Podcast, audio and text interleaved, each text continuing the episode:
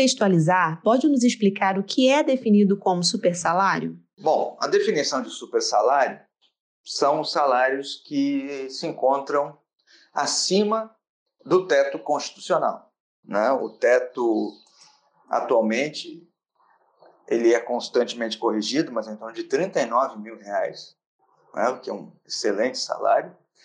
E o chamado super salário é quando o salário excede este teto de 39 mil, uh, muitas vezes acumulando é, remunerações que vêm de diferentes fontes, o que em tese não está correto.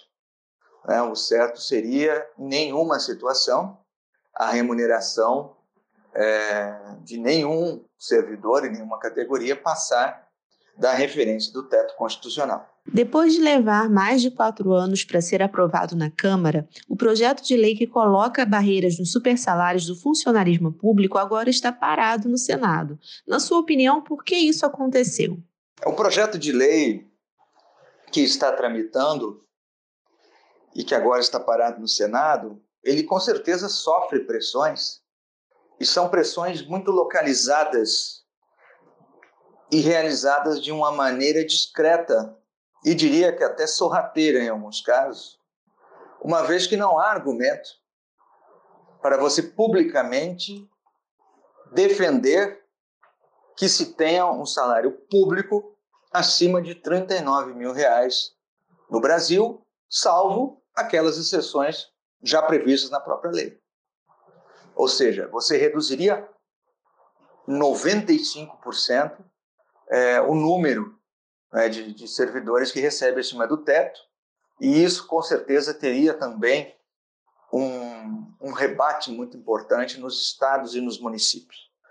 Então, existe um lobby de algumas classes extremamente privilegiadas e pouco numerosas, mas com muita influência, que seguram essa tramitação. Né? E isso não é feito de forma pública, aberta, porque não há argumento de defesa praticamente. Né? Qual é o argumento de defesa? Não, eu quero manter o meu privilégio. Eu quero ganhar mais do que o presidente da República, ministros e ministros do STF, sem justificativa. Quer dizer, não, não, não existe uma, uma justificativa plausível, então isso é, é, acontece de lobby de uma maneira muito sorrateira, muito discreta, mas de qualquer maneira não se conseguiu ainda evoluir com esse projeto. De que forma a aprovação do projeto de lei impacta na economia? A aprovação do projeto, com certeza, ela traz uma economia importante para o erário público, uh, mas mais importante do que esse impacto, qual é a mensagem que traz? Né? Ela traz a mensagem de que se deve servir ao Estado e não servir-se do Estado. Essa é a mensagem, a principal mensagem política, de que uma remuneração decente, uh, no topo da carreira pública, que está em consonância com as remunerações de topo dos principais países desenvolvidos e bem acima da realidade média do setor privado no país.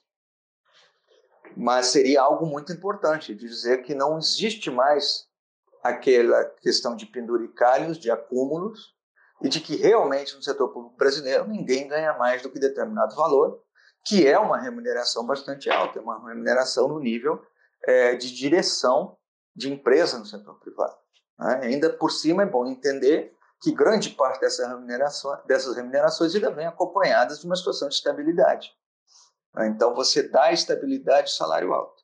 Então acho que seria muito importante, claro, além do impacto financeiro, sim, mas pela questão de haver coerência, coerência no discurso é, coerência na defesa de um Estado cada vez mais republicano, é, cada vez mais que seguia por meritocracia e em evolução. Então, seria um passo muito importante em termos de seriedade institucional para o país. Se existe um teto, ele deve ser respeitado. O que pode ser feito para que a aprovação finalmente saia do papel? Para que a aprovação saia do papel e aconteça, infelizmente, é uma questão somente de mobilização social.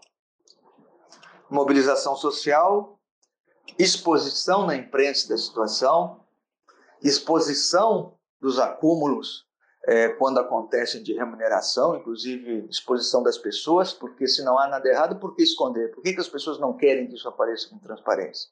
Né? Então, a, a pressão é, de imprensa e da sociedade no sentido de defender o que é correto um senso de justiça e mérito para todos, de que não existem privilégios e de que não existe uma situação de alguém servir-se do Estado no sentido de retirar remunerações que no setor privado são muito difíceis de se obter, ainda mais quando você tem uma situação de carreira e de estabilidade. Então, para que essa aprovação ande, é uma questão muito forte de pressão social e de trabalho junto à imprensa, é, de que se defenda o que é correto, né? que se defenda o que está na Constituição e se regularize algo que é normal em qualquer país civilizado do mundo, né? de que a remuneração pública justa em cargos é, de topo de responsabilidade, mas dentro de uma proporção e de um bom senso em relação à vida do país, à situação do país e à realidade desse país. Mensagem que ser importante. Que alguém olhe para a carreira pública e para as oportunidades como oportunidade de servir ao país, com uma remuneração decente e com uma visão razoável de carreira, e não de servir-se do país.